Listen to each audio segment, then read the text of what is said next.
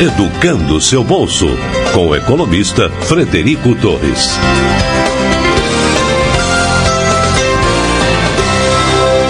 Olá, seja bem-vindo a mais um episódio do nosso podcast. Hoje eu estou aqui animadão para falar com o Marcelo Prates, ele é ex-Banco Central e hoje é um advogado da NCR. E vamos falar sobre Real Digital, o projeto do Real Digital e de moedas digitais de bancos centrais, famosas CBDCs. É o acrônimo para quem não conhece. É o dinheiro digital, é, eu acho que na sua mais plena forma, né, a gente está acostumado a movimentações digitais, é, muito embora elas sejam amparadas em moeda física, né? E hoje a gente vai falar com o Marcelo, que é craque, eu acho que eu posso dizer aqui sem hesitação alguma, que é o cara que eu conheço, que melhor entende desse assunto. Nós um privilégio aqui hoje ter uma aula com ele. Eu acho que a gente vai, vai ter uma meia hora bem, bem proveitosa. Marcelo vai explicar para a gente quais são as consequências disso para a nossa vida, né, prática, vida comum aí do cidadão. É, Marcelo, porra, brigadão, cara. Muita honra ter você Imagina. aqui. Peço que você apresente melhor do que eu fiz aí, por gentileza. Não, tá ótima apresentação. Obrigado, Fred. Um prazer estar aqui com você, com o pessoal que nos tá, que está nos ouvindo aí. E é isso. Eu tenho trabalhado com moedas digitais, não só ah, as privadas, criptomoedas, que eu acho que o pessoal acaba ouvindo mais é, falar falar sobre as criptomoedas, Bitcoin, o, Ether e todas essas diferentes que estão por aí,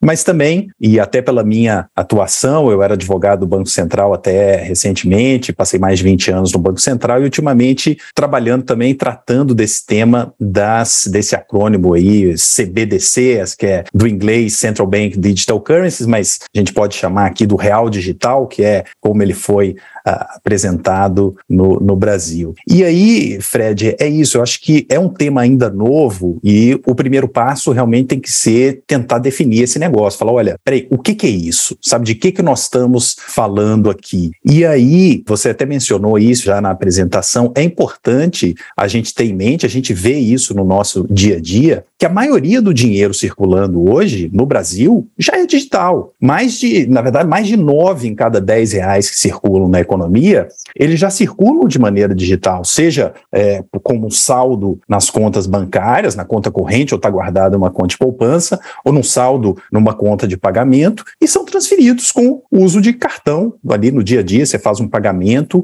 e mesmo quando você quer ter um meio diferente, o dinheiro físico, você tem que ir a um caixa eletrônico e fazer um saque ali do dinheiro. Mas a maioria, isso acaba sendo residual, a maioria das transações já acontecem de maneira maneira digital. Além disso, já existe um, uma espécie de dinheiro, de moeda digital emitido pelo Banco Central, que é chamado hoje de reservas bancárias, que são usadas nas transações entre os bancos, entre eles e entre os bancos e o Banco Central. A grande diferença é que essa moeda digital de Banco Central que já existe, ela só está disponível hoje para os bancos e para algumas instituições financeiras que têm contas, já existem contas no Banco Central. Então, a grande novidade que uma moeda digital soberana ou um real digital pode trazer não é simplesmente fazer com que o dinheiro passe a ser digital, porque ele já é, mas possibilitar que qualquer um de nós, qualquer um, seja indivíduo, seja uma empresa pequena, que não seja uma instituição financeira,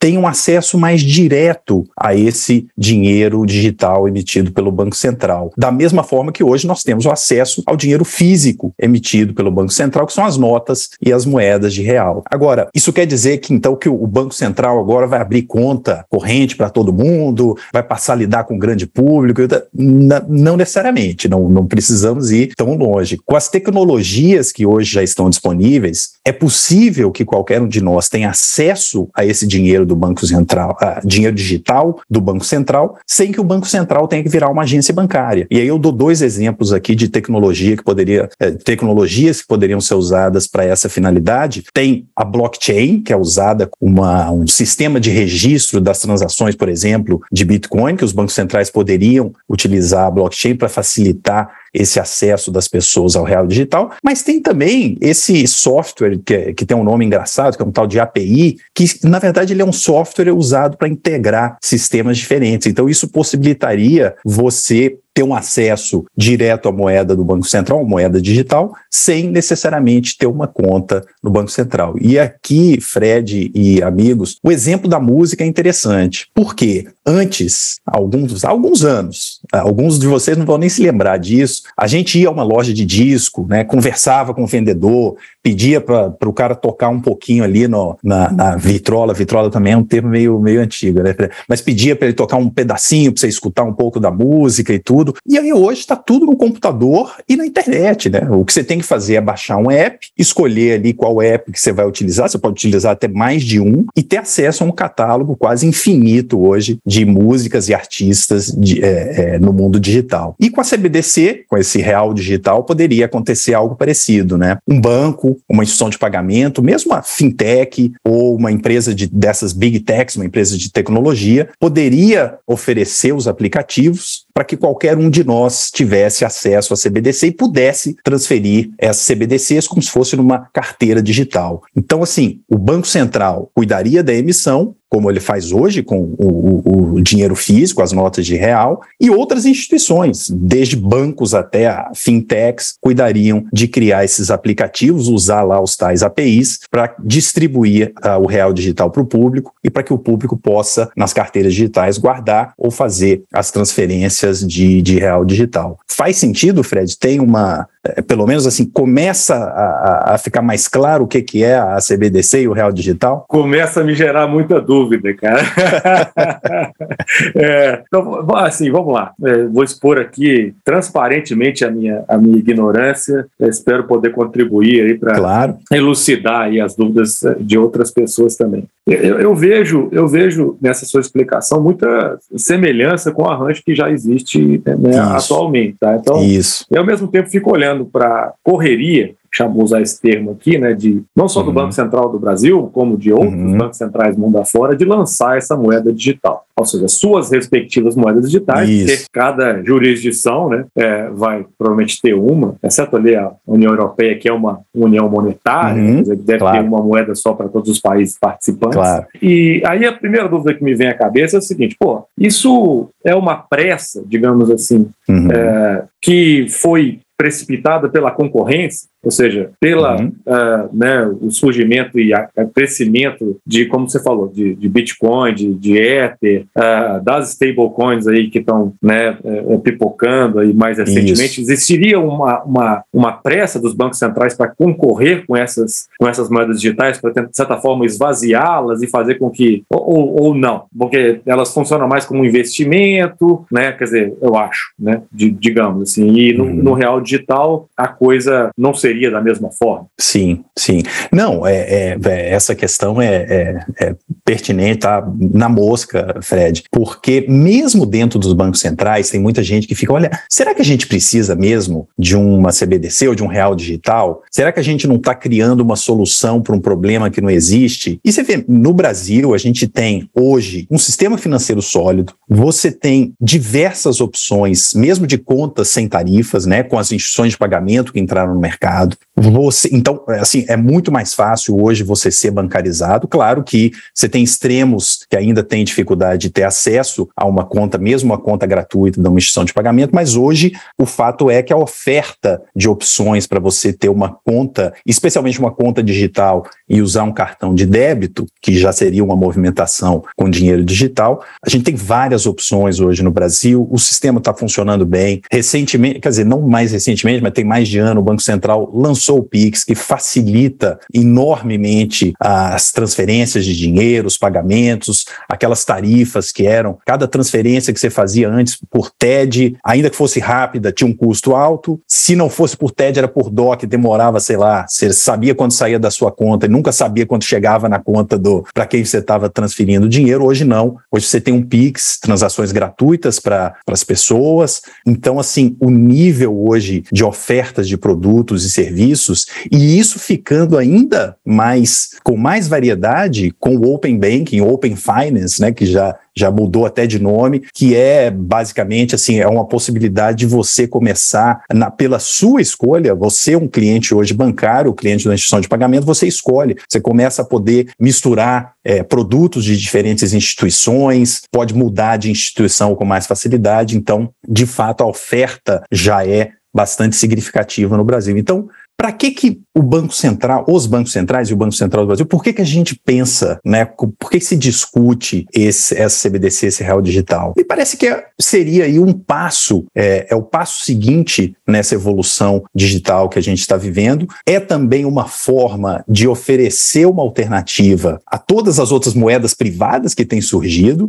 não só as criptomoedas, mas vocês vão se lembrar que o momento em que os bancos centrais começaram realmente a tratar de, de moeda, dessa moeda digital soberana, foi quando o Facebook é, anunciou que ia lançar a Libra ali no meio de 2019. Foi um projeto meio controverso, vários reguladores é, foram contra, tanto que o projeto hoje, é, menos de três anos depois, foi abandonado pelo Facebook, tudo, mas aquilo fez os bancos centrais acordarem e pensarem: olha, tem alguma coisa diferente acontecendo. A moeda soberana, ela não está mais, ela já não é mais a líder nesse jogo aqui. Tem várias outras ofertas e as pessoas podem começar a procurar e a começar a usar, mesmo não só para os seus investimentos, mas para os seus pagamentos do dia a dia, outras opções de moeda. Mas aqui me parece que ainda existe pelo menos uma razão para que os bancos centrais ofereçam essa moeda digital soberana. Porque pensem, pensem até um pouco no que aconteceu durante a pandemia, que várias das nossas relações tiveram que ser feitas de maneira virtual. Você não poderia, é, em vários lugares, você não poderia, poderia ir, você não poderia sair. Então, ali ficou muito claro que as pessoas que não têm acesso a alguma forma de, digital de dinheiro, seja pública ou seja privada, elas acabam sendo excluídas do desse mundo moderno que é eminentemente digital, especialmente numa situação extrema como foi a situação da pandemia. Então, assim, se os bancos centrais não oferecem, e aí no caso do Brasil, se o Brasil, o Banco Central do Brasil não oferece um real digital,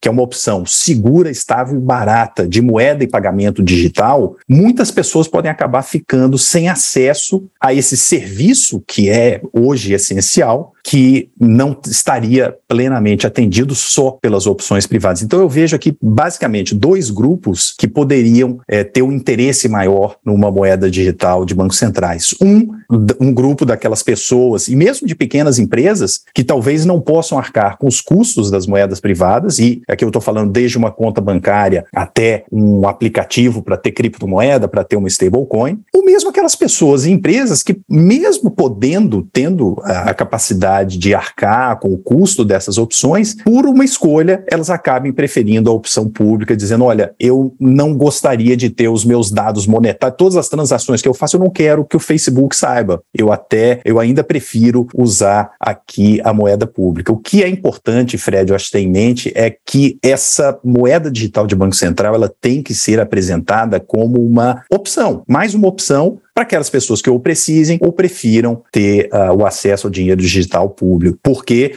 as opções estão aí. Acho que cada vez mais nós teremos é, opções privadas, a cada vez um, um, custo cada vez menor, mas eu acho que ainda vamos ter situações em que as pessoas podem precisar ou podem preferir da opção é, é, pública. E aí, por isso, essa me parece ser a razão mais forte de para que os bancos centrais ofereçam a opção digital de maneira é, é, ampla para o público em geral. Legal, cara. Se eu estou entendendo bem, é, você passou por várias coisas bem interessantes. Primeiro, assim, é, bancarização, né? É, permitir a inclusão financeira, né? Que é o termo mais é, famoso, inclusive, uhum. né? Que, que é uma coisa importante para o desenvolvimento econômico, né, que as pessoas tenham acesso a instrumentos financeiros para poderem usar e alavancar, potencializar né, as suas vidas, se desenvolverem, fazer investimentos, uhum. tomarem crédito, né, controlarem uh, seus orçamentos e, e por aí vai. Então, essa é uma, uma frente que se ataca com moedas digitais, sejam elas Isso. Né, é, de que origem de que origem foi. E um outro tema que eu achei legal que você, que você tocou, que é a questão do custo. Né? Uhum. É,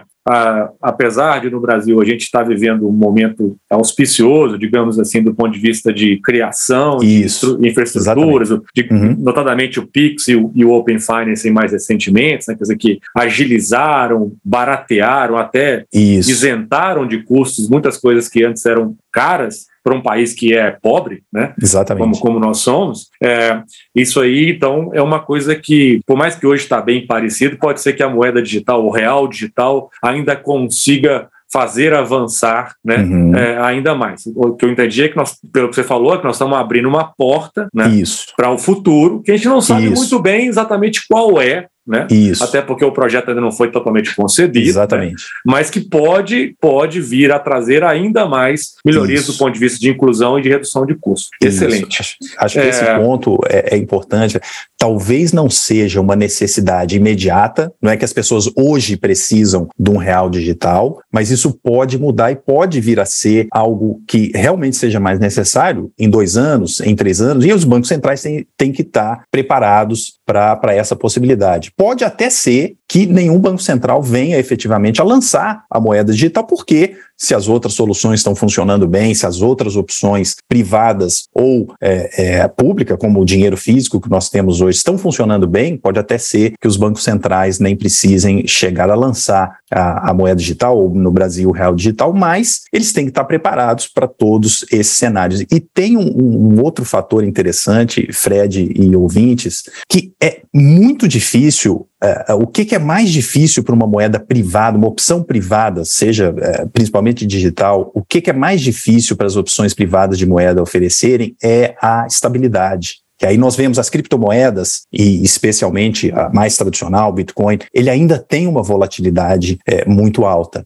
E mesmo o que são chamadas as stablecoins, que na verdade é uma criptomoeda que tem uma reserva ali para manter é, é, como se ela tivesse um valor. Se eu te falo que aquela stablecoin vale um real, ela vai valer um real sempre, e em qualquer momento você poderia voltar naquela pessoa que emitiu essa stablecoin e pedir o seu real de volta. Então, mesmo para as stablecoins que prometem uma estabilidade, sem que exista uma fiscalização muito forte para saber, olha, como é que você vai garantir essa promessa de estabilidade? É algo muito difícil de, de ser, eh, na prática, de ser oferecido por uma moeda privada. Então, talvez esse seja um outro diferencial importante das moedas digital de Banco Central. Por outro lado, também é, é, é, é importante eh, a gente marcar, né, né Fred, que tudo bem, isso faz sentido para a maioria das moedas públicas, elas têm uma estabilidade, garantem seu poder de compra, é o meio de pagamento mais utilizado em qualquer país e tudo.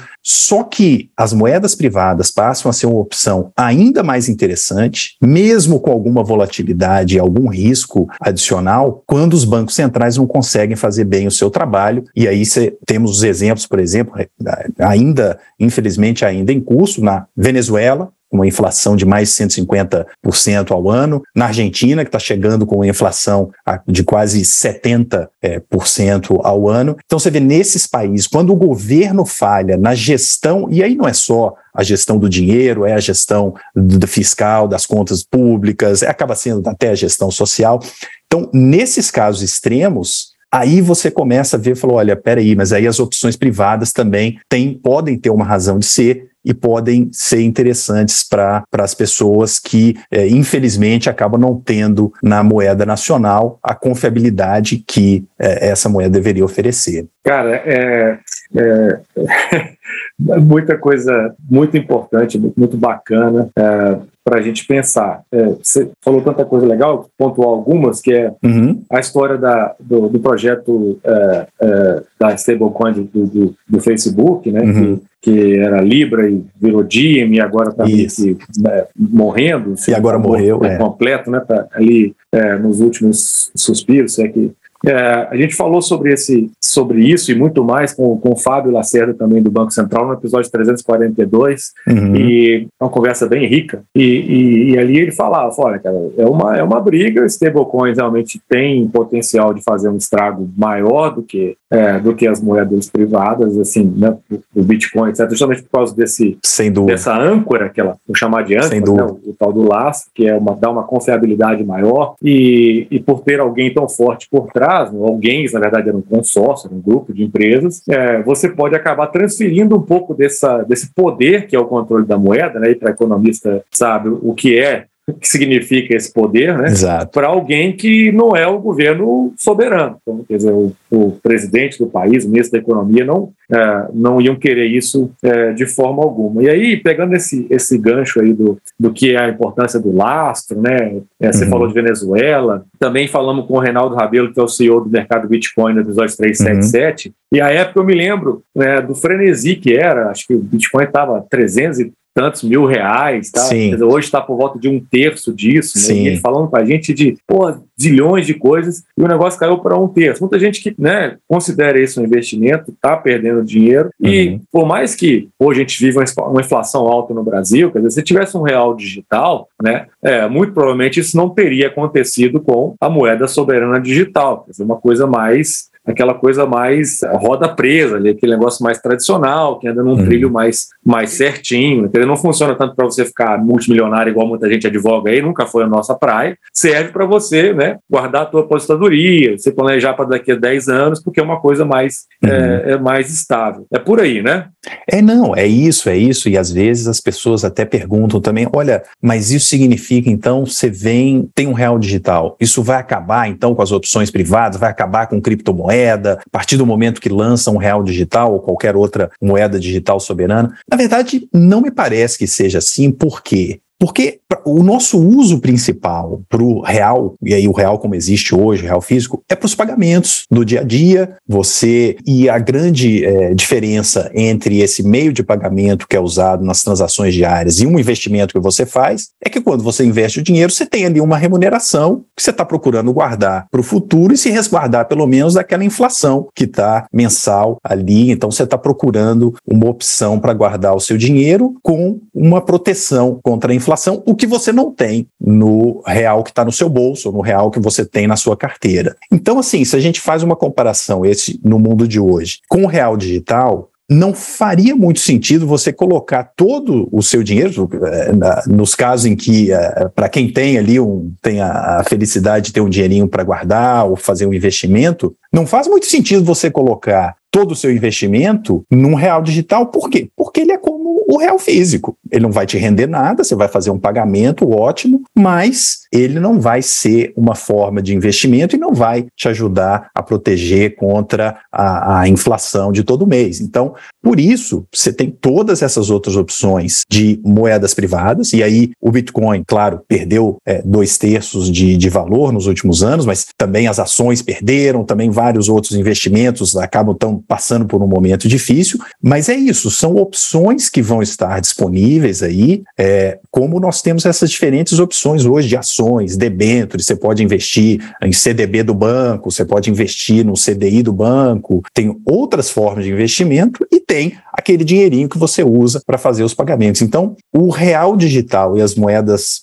digitais do Banco Central, elas não viriam para substituir todas as outras formas de moeda. Não, elas viriam oferecer uma opção digital para pagamento, mas convivendo com todas as outras opções de moedas privadas, que eu acho que vai continuar existindo um caso para quem quer explorar a volatilidade de, de um Bitcoin ou de uma ação, sabe? Eu acho que sempre vai ter uh, o público para esses ativos de mais risco, mas mais retorno, e sempre vai existir a necessidade de ter aquele ativo líquido, que você vai ali, pega, faz um pagamento e sai com as compras do mercado, vai para casa, vai no McDonald's, compra um hambúrguer. Aí é muito difícil você usar alguma coisa volátil como o Bitcoin para fazer esse pagamento, e é nesse é nesses pagamentos do dia a dia que o real digital e como é o real físico, aparecem com muito mais relevância na vida das pessoas. Não é isso, Fred? Perfeito, perfeito. As duas coisas vão coexistir, né? vão, vão concorrer. Me lembro de novo do caso da Argentina, agora que está passando isso. mais uma vez por maus bocados, onde a busca por bitcoins subiu muito depois que o governo isso. instituiu o controle de capitais lá, né? Quer dizer, as pessoas não podem mandar suas economias para fora, eles ficam restritas ao peso, e aí então o pessoal vai buscar, é, na falta Exatamente. de credibilidade do governo isso. atual, uma, uma alternativa é, privada. Excelente. Você já começou a destruir alguns mitos que eu ia te perguntar aqui. Você falou: olha, não vai acabar com, com moeda privada, com Bitcoin, com Ether, uhum. vai, vai coexistir. E com o dinheiro físico, acaba? Uhum. É, essa também é uma questão bem interessante, porque todo mundo acha: não, peraí, se vem então aqui o real digital, o outro real, esse dinheiro que eu tenho aqui no meu bolso, vai acabar. E o que, que eu faço? E, e se eu não quiser? Sabe? E se eu não quiser ter ali um, mais um aplicativo no meu telefone, eu quero usar o meu real digital, minhas cédulas são bonitas, eu não quero passar para essa história de real digital. Então, sim, esqueça, até é, isso não vai acontecer. E por uma, por várias, entre as várias razões pelas quais isso não vai acontecer, é, tem uma razão até tecnológica, porque tem sempre muita discussão de ah, como é que vai ser feito o real digital, blockchain, não blockchain. A questão principal do ponto de vista tecnológico hoje é você pensar como é que eu ofereço um dinheiro digital público-privado. Isso vale tanto para um real digital, mas vale para qualquer outra stablecoin e tudo. Como é que eu ofereço esse dinheiro digital que funcione offline? Por quê? E se eu não tenho acesso à internet? E se a energia aqui no meu bairro acabou eu tô lá para fazer o pagamento né, na, na, no meu bar, tomei minhas duas cervejinhas, vou lá fazer o pagamento, puta, acabou a energia e tudo, eu pago como? Então, assim, o desafio de você criar essa moeda digital que funcione sem energia, sem eletricidade, sem internet, ainda não temos uma solução para isso. Tem alguns modelos, tem alguns protótipos que estão em teste, mas ainda não existe uma solução definitiva para isso. Para um mundo offline, não há nada como o dinheiro físico. Então, até que a gente encontre uma solução para ter o dinheiro digital de maneira offline, cara, o dinheiro físico ainda vai viver por muitos anos, porque não é uma solução que parece fácil. E ainda que fosse uma solução já viável, você imagine situações extremas. Assim, lembra no Amapá o que aconteceu tem uns dois anos, que o Estado passou sem energia, sem eletricidade por, sei lá, semanas. E, e, e pior, isso não é só coisa, ah, mas pô, é no Brasil, não sei o quê. Não. Lembre-se também, para quem acompanha as notícias aí dos Estados Unidos, teve uns dois invernos invernos, deve ter sido ali 2021 no Texas, que também acabou energia no pico do inverno, acabou energia, os caras ficaram dias, se não mais de uma semana sem energia. Também imagina você passando todo esse transtorno de estar no meio do inverno ou lá no Amapá sem energia e ainda não conseguir fazer nenhum pagamento porque o seu dinheiro bonito, moderno, só funciona com uh, se tiver internet funcionando. Então, real digital acaba com a moeda física de jeito nenhum. Acho que por muitos anos ainda vamos ter os, as cédulas e as moedas de real na, na, circulando. Excelente. Acho que esse desafio está mais ou menos claro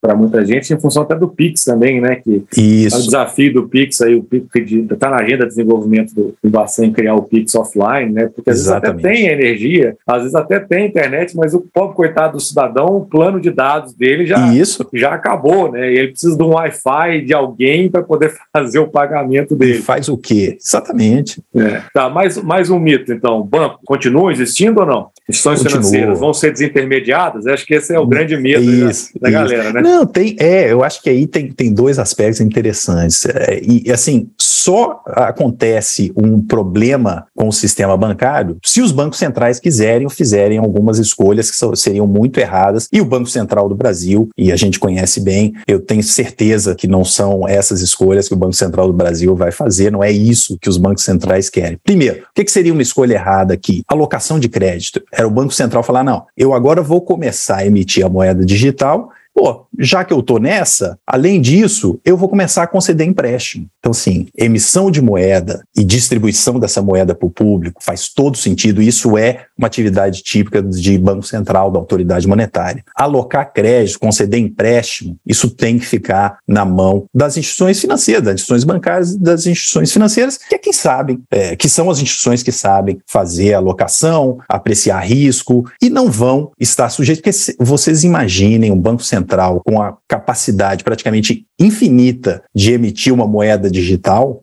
podendo fazer empréstimo para quem ele quiser, ou ele decidindo, o Banco Central decidindo para quem vai fazer os empréstimos. Imagina a pressão política, todos os problemas que. Então, assim, o real digital, como qualquer outra moeda digital de Banco Central, o interesse não é transformar o Banco Central num grande banco de desenvolvimento, e pior, num grande banco de desenvolvimento de varejo e de capacidade limitada. Então, você precisa ter o sistema financeiro fazendo o que o sistema financeiro faz, que é alocando recursos, sabe? Essa é, concessão de crédito, isso não é coisa para Banco Central. Aí, uma outra questão, e aí sim, Fred, entrando na questão lá da desintermediação, é, o que, que, que a gente quer dizer quando fala de desintermediação? Pode ser que a, o Real Digital tenha tanto sucesso que os depósitos que hoje você mantém ali na conta corrente, você fala, não, eu vou passar tudo para o Real Digital. E isso faz o faria com o quê? Faria que o banco, os bancos, perdessem uma fonte ali de, de uns fundos necessários para fazer os empréstimos, para conceder empréstimo, porque esse dinheiro teria ido todo para o Banco Central. Veja, isso só aconteceria, ainda que isso aconteça, e não me parece que é o caso, por aquela. Você tem vários outros investimentos, então nem tudo, eh, nem todo o seu dinheiro você deixaria investido numa CBDC, num real digital, mas ainda que isso acontecesse, a solução para isso é muito simples e os bancos centrais tiveram inúmeras experiências desde a crise financeira de 2008, agora na pandemia, de provimento de liquidez em tempos normais também para o sistema bancário. O que, que é? O sistema bancário ficou sem recursos suficientes para emprestar, o Banco Central sempre pode, ele primeiro empresta o dinheiro com custo, ele tem só que fazer o ajuste aí desse quanto que ele vai cobrar dos bancos, e os bancos dali fazem a distribuição para o mercado privado e para as pessoas que precisam dos recursos, sabe? Então, é, é uma coisa assim, só daria errado se o Banco Central dissesse, não, eu não vou prestar liquidez para os bancos, e não é isso que a gente tem visto. O Banco Central do Brasil hoje tem algumas novas linhas de liquidez até justamente para oferecer suporte aos bancos que precisam de alguns recursos em momentos normais, não só em momentos de crise. Perfeito. Marcelo, então, pelo que eu entendi da sua, da sua resposta, né, sobre provável interrupção do funcionamento dos bancos, né, ou seja, o impacto da moeda digital na continuidade da, da função de bancos e instituições financeiras, uhum. é que, na sua perspectiva, inclusive, ela é muito interessante porque ela não é só do Brasil, né? Você acompanha uhum. esses, esses, projetos mundialmente. Então, você está falando que você não acredita que nenhum banco central vai, pelo menos no curto prazo, instituir as suas moedas digitais, moedas soberanas, de forma a inutilizar os bancos como instituições financeiras, como intermediários financeiros. Ou seja, assim como não vai acabar com o Bitcoin, não vai acabar com o banco também. Então, eu estou tentando pensar numa figura aqui simplista uhum. para o nosso ouvinte. Seria como se fosse um, um aplicativo, né, seja, Isso. separado ali do Bacen, onde você vai poder é, deixar o teu real digital. Tá? É, mal comparando, é um tesouro direto, né? É, que, que, que não passa pela corretora, um tesouro direto é. que, não, que não rende, aí que eu queria chegar, né? Porque Isso. se render, se render, né, Marcelo, aí você começa a instituir uma concorrência para os bancos. Exatamente. Coloca realmente em risco a função principal dos bancos, que é fazer essa intermediação, inclusive né, é, prejudicando o fornecimento de crédito, que é só recebendo depósito que eles conseguem ter um dinheiro para poder Exatamente. para as pessoas que precisam, que é uma coisa que os bancos centrais não, uh, não iam querer fazer. Está correta essa avaliação? Não, é, é exatamente isso, Fred, porque a intenção não me parece que seja a intenção de nenhum banco central no mundo, especialmente dos bancos centrais mais sérios e, e, e, eficientes do mundo, eu incluo o Banco Central do Brasil entre esses dos mais sérios do mundo, não é a intenção do Banco Central virar um banco público, muito menos virar um banco de desenvolvimento de varejo. Com todos os problemas políticos, como nós comentamos aqui,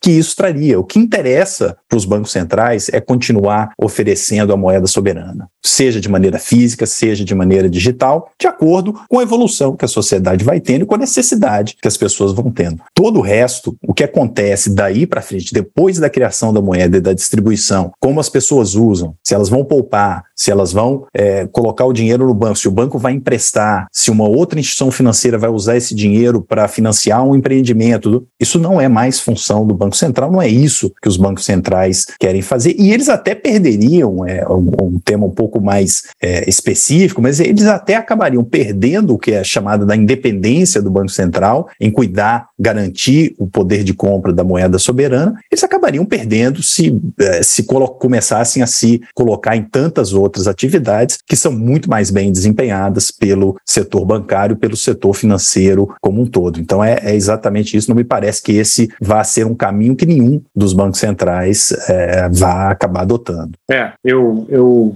eu já estou velho bastante para ter muita dúvida quando eu uso essa palavra nenhum, assim, sabe? Eu não sei, a, a, tentação é a tentação é grande. É, é, é não estou nem falando do Brasil, onde a gente tem um problema realmente de fazer o crédito chegar a certos bolsões, certos nichos, né? Uhum. Que, mesmo são financeiras já estabelecidas há décadas e décadas, ainda não conseguem é, irrigar. Mas isso são cenas dos próximos capítulos. Eu estou já estourado no meu tempo aqui, queria te fazer minha última pergunta, que é, claro. e é como é que isso funciona? Tem né, dizer, dúvidas também em relação à moeda digital se transformar num instrumento de vigilância. Uhum. Aquela história de monitorar tudo que você faz, isso. entender, enxergar tudo para depois usar isso. aquilo eventualmente até contra você. O que, que, você tem a dizer sobre isso? Não, essa é, é, é uma preocupação, é, que é a questão da privacidade. Né? Nós estamos basicamente falando aqui da privacidade e da privacidade nas suas transações do dia a dia. Claro que você não quer que ninguém esteja vendo ali tudo que você está pagando, não interessa. O que interessa é você fazer o pagamento. Você não quer que a pessoa, uma instituição esteja acompanhando cada pagamento que você faz e, pior ainda, até com a possibilidade de limitar esses pagamentos seja por qualquer razão. Então, não há nenhuma dúvida de que a privacidade é um direito fundamental, está garantido na Constituição. A gente tem uma lei recente, né, de Lei Geral de Proteção de Dados Pessoais, chamada de, eh, as pessoas costumam se referir a ela como LGPD, e tem a lei do sigilo bancário. Então, assim, a proteção legal já existe e já está dada. Agora, por outro lado, a gente também sabe que a privacidade, como qualquer outro direito fundamental, ela não é um valor absoluto. Aquele tempo, é, também não sei, às vezes se o público for mais jovem, eles já não vão se lembrar disso, mas existia um tempo das contas secretas na Suíça, né? Que aí, pô, o cara tinha as figuras mais estranhas do mundo, tinham conta secreta na Suíça ninguém sabia, ninguém tinha acesso, o cara cara cometia as maiores barbaridades nos países deles e aí levavam o dinheiro que, que de, de, na maior parte das vezes objeto de corrupção, levava depositava numa conta secreta na Suíça. Então acho que esse tempo também já ficou para trás. Hoje se tem uma preocupação com lavagem de dinheiro, financiamento ao terrorismo, até combate à corrupção. Então essa a privacidade ela acaba sendo é, é importante que se tenha em mente que ela acaba sendo relativa. Não existe hoje mais a possibilidade de você ter essa privacidade absoluta. Falou, não, ninguém vai é, nunca saber o que, que eu estou fazendo com o meu dinheiro. Também não, não, não, esse outro extremo também já não é mais possível. Agora, o que a gente precisa é disso, é de um sistema legal que defina, olha, quem é que pode ter acesso. Não é que o Banco Central vai ficar lá com a possibilidade de ficar espionando cada transação e divulgando essas informações como bem entender. Não. Na lei de, de, de proteção ao sigilo bancário, já tem ali claro, veja, a única autoridade no país, no Brasil, que pode eventualmente quebrar o sigilo bancário, divulgar essas informações, é o Poder Judiciário. É com uma ordem judicial, no caso de uma suspeita, de um cometimento de crime, de uma infração e tudo, é só o Poder Judiciário que pode falar: não, peraí, essas informações que em geral são protegidas, elas estão, elas, essas informações existem, não estão disponíveis para qualquer um, mas diante de uma suspeita de infração, de um crime, o juiz pode ir lá e falar: não, então passe aqui essas informações, poderia poderia, hoje ele diz isso para as instituições bancárias, poderia dizer ao Banco Central, falar, me passe essas informações que isso vai ser um objeto de investigação. E mais do que isso, já é o caso hoje. Se qualquer um no Banco Central do Brasil fizer uso de informações sigilosas, que já existem, já estão no Banco Central, uso indevido de informação sigilosa, é considerado um crime. É tão grave que é considerado crime pode levar ou qualquer dos servidores do Banco Central que façam uso indevido de informações sigilosas pode levar até a cadeia. Então é isso. O, o, importante, me parece, é ter esse, essa proteção legal da privacidade. Todas as transações digitais, com moedas públicas e moedas privadas, elas geram um, um rastro de informações. É impossível não ter, sabe? É, esse é, é, rastro de informações sempre vai existir. O importante é que esteja bem definido no ordenamento jurídico, nas leis, na Constituição, nas leis do país, quem é que pode ter acesso e restringindo isso ao máximo e punindo qualquer uso indevido dessas informações. Parece que esse é o, o, o ideal que uh, a gente deveria pensar e ter que, que até já existe no Brasil para proteger proteção das informações de um eventual uso do real digital. Sim, eu acho que até tem um pouco a ver com, com toda a história da, do Bitcoin, do blockchain, da anonimidade, que está sendo relativizada até certa Isso. forma, porque para comprar, muitas vezes, você passa através de um intermediário, né, Acabou. corretor, etc., e aí, aí aquela empresa está sediada num país, ou ela opera naquele país que exige, por sua vez, que ela Isso. previna, né, é, lá, lavagem de dinheiro, combate ao terrorismo, etc., e acaba tendo acesso né, aos dados de quem comprou de quem vendeu. Então, não, essa anonimidade que muita gente acha que o blockchain Isso. e que o Bitcoin é, proporciona também não é assim, essas coisas todas. Marcelo, cara, uma pena que estou estouradaço no meu tempo aqui. Tenho certeza que você tinha mais milhões de coisas para contar para gente, mas não, eu tranquilo. tenho que terminar te agradecendo mais uma vez, deixando para suas considerações finais, cara. Qualquer comentário que você queira fazer ainda, fica à vontade. Não, eu que agradeço, Fred. É um tema novo, é um tema que está sendo discutido no mundo todo. Acho que é importante a gente começar, pelo menos, a ter o conhecimento. Vocês que estavam escutando, se não entenderam tudo, não se preocupe. É um tema meio. É, é não, não é nem que é difícil, mas está tão fora da nossa realidade do dia a dia que às vezes você fica meio surpreso assim do que que nós estamos falando aqui. Mas aos poucos a gente vai, é, acho que conversando, trazendo essas informações. Acho que faz faz muito sentido e é bom que para todos nós irmos aprendendo uns com os outros aqui sobre o tema, mas ainda teremos várias cenas dos próximos capítulos aí, voltamos a conversar. Obrigado, Fred, pelo convite. Excelente, brasileiro adora novela, então é, cenas dos próximos capítulos é o, é o fechamento apropriado. Um abração, é até a próxima. Valeu, abraço.